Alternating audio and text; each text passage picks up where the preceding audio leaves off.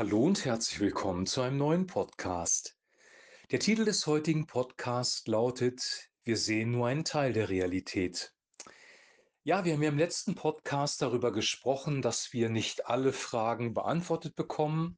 Wir müssen auch nicht auf jede Frage die Antwort wissen, weil die Zukunft für uns im Dunkeln liegt und wir dürfen Gott vertrauen, dass er wirklich bei uns ist und dass er uns durch die Zukunft durchtragen wird und dass es ein gutes Ende nehmen wird.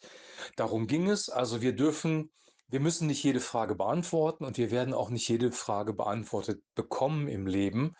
Auch nicht von Gott. Er wird uns nicht auf jede Antwort, auf jede Frage eine Antwort geben, sondern nur das, was wir äh, wirklich vertragen können, was gut für uns ist, weil Gott ist ein guter Gott, ein barmherziger Gott und er meint es gut mit dir.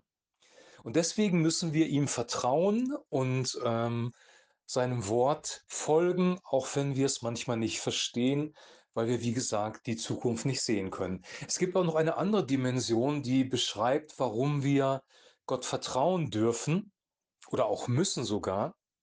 Das ist nämlich die Dimension der unsichtbaren Welt. Wenn wir durch die Welt gehen, durch die Einkaufsstraßen, an unseren Arbeitsplatz, in die Gemeinde, in der Familie unterwegs sind, dann sehen wir nur einen Teil der Realität. Das, was wir wahrnehmen mit unseren Sinnen, mit unseren Augen, mit unseren Ohren, unserem Tastsinn, äh, das ist nur ein Teil der Realität. Einen anderen Teil, einen viel größeren Teil der Realität nehmen wir nämlich nicht wahr. Jetzt wirst du fragen, was meint er damit? Und ich möchte dir das mit zwei Geschichten belegen. Die erste Geschichte ist aus dem Buch der Könige, aus dem zweiten Buch der Könige. Und es ist die Geschichte von dem Propheten Elisa, der von einer feindlichen Macht verfolgt wird, zusammen mit seinem Diener. Und letzten Endes umzingelt diese feindliche Macht den Propheten und seinen Diener. Sie sind also eingeschlossen, von Feinden umgeben. Und diese Feinde haben den Auftrag, Elisa und seinen Diener zu töten. Eine lebensgefährliche Situation. Elisa ist komplett ruhig und der Diener gerät in Panik. Und die Frage ist, warum ist das so? Ähm, die erschließt sich aber aus der Geschichte selber. Ähm, nämlich, Elisa geht ganz ruhig zu seinem Diener, legt ihm die Hände auf und betet, Gott, öffne ihm die Augen. Öffne ihm die Augen. Plötzlich sieht der Diener, dass auf den Bergen die Herrscher Gottes zugegen sind. Die mächtigen Herrscher des Himmels sind da. Der Schutz von Gott ist da und plötzlich sieht das auch der Diener. Der Diener hat es aber vorher nicht gesehen. Er hat nur einen Teil der Realität wahrgenommen. Und dieser Zustand des Dieners ist der Normalfall. In der Regel sehen wir die unsichtbare Welt nicht, weil unsere Sinne und unser Gehirn das nicht verarbeiten könnte. Wir sehen nur einen Teil der Realität, weil Gott uns schützt. Wenn wir jeden Dämon, jeden finsteren Geist sehen würden, wenn wir sehen würden, welche Kämpfe in der unsichtbaren Welt stattfinden, dann würden wir in absolute Unruhe kommen und das nicht aushalten können, weil es uns einfach überfordert. Gott ist ein unsichtbarer Gott. Wir sehen Gott nicht.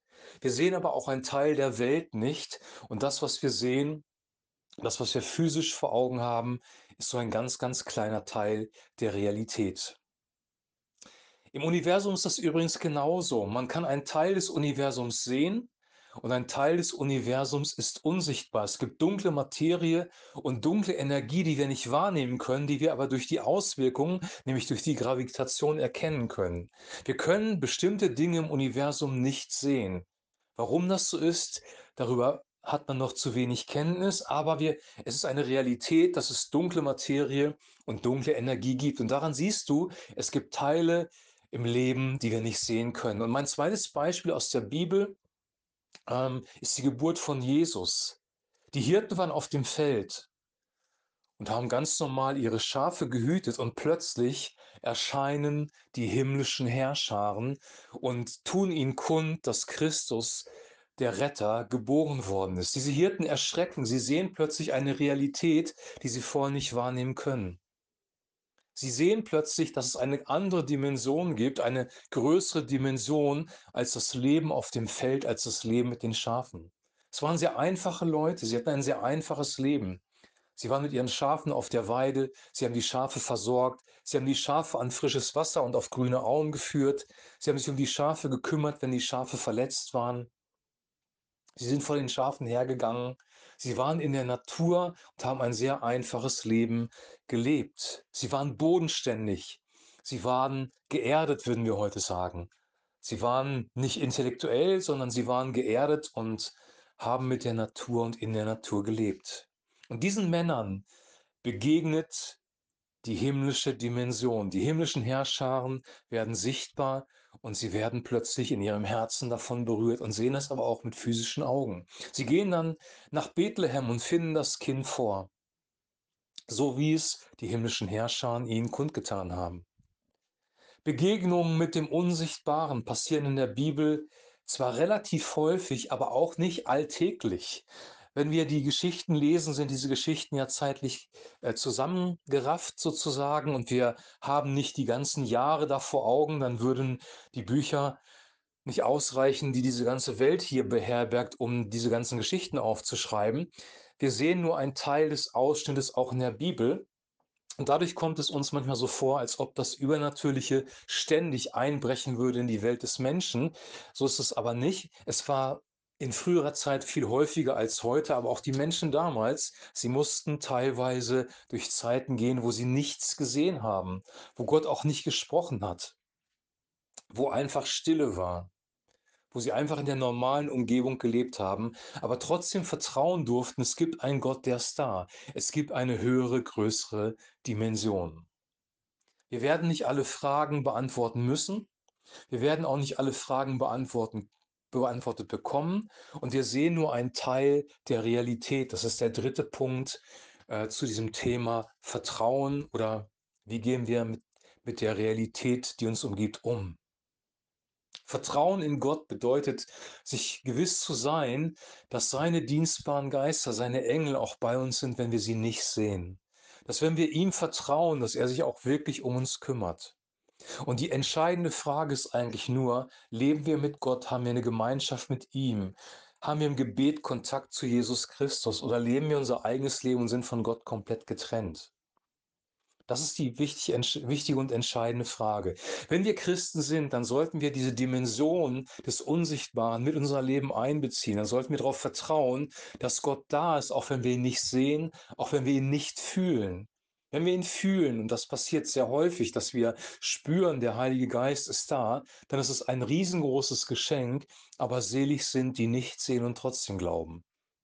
Wir gehen durch eine Zeit, in der wir Gott noch nicht vollständig erkennen. Paulus sagt, es wird eine Zeit kommen, wo wir vollständig erkennen, begegnen werden. Gott hat dich in eine Welt hineingesetzt, in der du nicht alles siehst. Wie entsteht nun dieses Vertrauen? Dieses Vertrauen entsteht, indem du Gott kennenlernst, indem du merkst, er ist vertrauenswürdig, indem du merkst, er ist da. Ein Grundvertrauen gibt dir Gott erstmal selber durch den ersten Glauben. Er, er offenbart Jesus in deinem Herzen. Er schenkt dir Glauben und in diesem Glauben darfst du weitergehen und ihm vertrauen. Glauben bedeutet, Gott zu vertrauen, seinen Verheißungen zu vertrauen und seinem Wort zu vertrauen. Wenn wir die Bibel lesen, dann sehen wir, dass es eine höhere, eine größere Realität gibt als das, was wir wahrnehmen. Dann können wir das einschätzen und können wir auch unser Leben einbeziehen. Wenn Jesus sagt, der Vater und er sind in uns drin, haben Wohnung genommen in uns, dann ist es eine Realität, die wir manchmal nicht fühlen, die wir manchmal nicht wahrnehmen, die aber trotzdem da ist. Du bist nie alleine, auch wenn du dich einsam fühlst, weil Gott ist für dich da und Gott ist immer nur ein Gebet entfernt. Gebet heißt Kommunikation mit dem lebendigen Gott. Gebet heißt, sich auf Gott einzulassen. Gebet heißt auch, etwas zu sprechen, wo du niemanden siehst, wo du vielleicht sogar keine Antwort bekommst. Manchmal in der Stille hörst du Gottes Stimme und bekommst auch die Antwort. Das ist aber nicht immer so.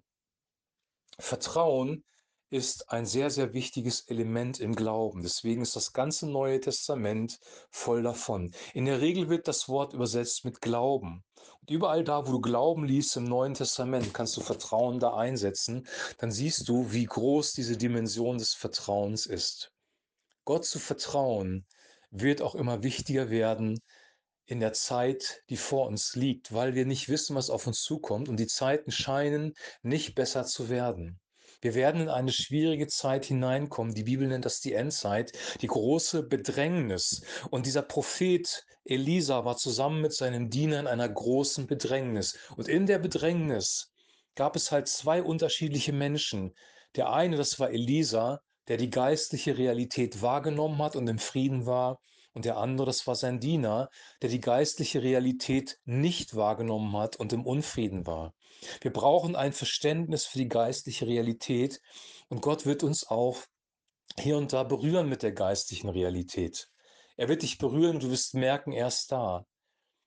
Manche Menschen erleben ihn sogar sehr real. Sie haben Träume von Jesus und entscheiden sich, Christus nachzufolgen. Oder sie sehen ihn wirklich physisch vor sich. Das ist aber sehr rar, das ist sehr besonders und das ist auch nicht das, was dein Glauben am Leben erhält. Dein Glauben wird am Leben erhalten aus dem Wort Gottes heraus, aus der Gegenwart des Heiligen Geistes. Wenn wir die Bibel lesen, das, was Christus uns hinterlassen hat, das Neue Testament, dann erhält stabilisiert der Heilige Geist durch das Gelesene, durch die Kraft des Heiligen Geistes unseren Glauben. Unser Glaube wird stark, wenn wir im Wort Gottes verwurzelt sind, wenn wir Kontakt haben mit dem Heiligen Geist und wenn wir Jesus Christus nachfolgen und das, was er sagt, ernst nehmen, auch wenn es durch schwierige, druckige Phasen im Leben gibt, geht. Gott verspricht dir nicht, dass alles super einfach wird. Gott hat uns nie versprochen, dass wir unser Leben lang nur Gesundheit, Wohlstand, gute Beziehungen haben und alles perfekt läuft. Die, die das behaupten, die, die dir solche Versprechen machen, sie täuschen dich, weil Jesus sehr klar gesagt hat, dass wir in der Welt Bedrängnis haben werden, dass wir durch schwierige Zeiten gehen müssen. Das Schaf muss mit dem guten Hirten auch mal durch das Tal des Todesschattens wandern. Das ist so. Und in dieser Realität, in dieser Wahrheit, wenn wir durch die Finsternis gehen müssen, dann ist das Bewusstsein, dass der gute Hirte bei uns ist, das, was uns durchträgt. König David hat das in Psalm 23 sehr schön formuliert und den möchte ich dir ans Herz legen, weil da geht es auch um verschiedene Phasen im Leben. Es gibt den reich gedeckten Tisch, es gibt die Fülle, ja, Du schenkst mir voll ein, du salbst mein Haupt mit Öl, du deckst mir den Tisch im Angesicht meiner Feinde. Diese Zeiten gibt es. Es gibt aber für das Schaf auch die Zeit, wo es durchs dunkle Tal der Finsternis muss, durch das Tal des Todesschattens, so sagt es die Elberfelder Übersetzung. Und in, auch in dieser Zeit ist Gott da. Gott ist da, wenn es gut läuft und Gott ist da, wenn es nicht so gut läuft. Und darauf können wir vertrauen. Das hat David in diesem wunderbaren Psalm 23 formuliert. Und die ganze Bibel ist voll davon. Und der Hebräerbrief spricht sehr viel über den Glauben und dass es um das Unsichtbare geht und dass wir vertrauen dürfen auf den Vater, den Sohn und den Heiligen Geist. Ich wünsche dir jetzt noch eine super gute Zeit, einen guten Start in die Woche. Denk nochmal über diese Worte nach. Lies den Psalm 23, guck in den Hebräerbrief, was er über den Glauben sagt.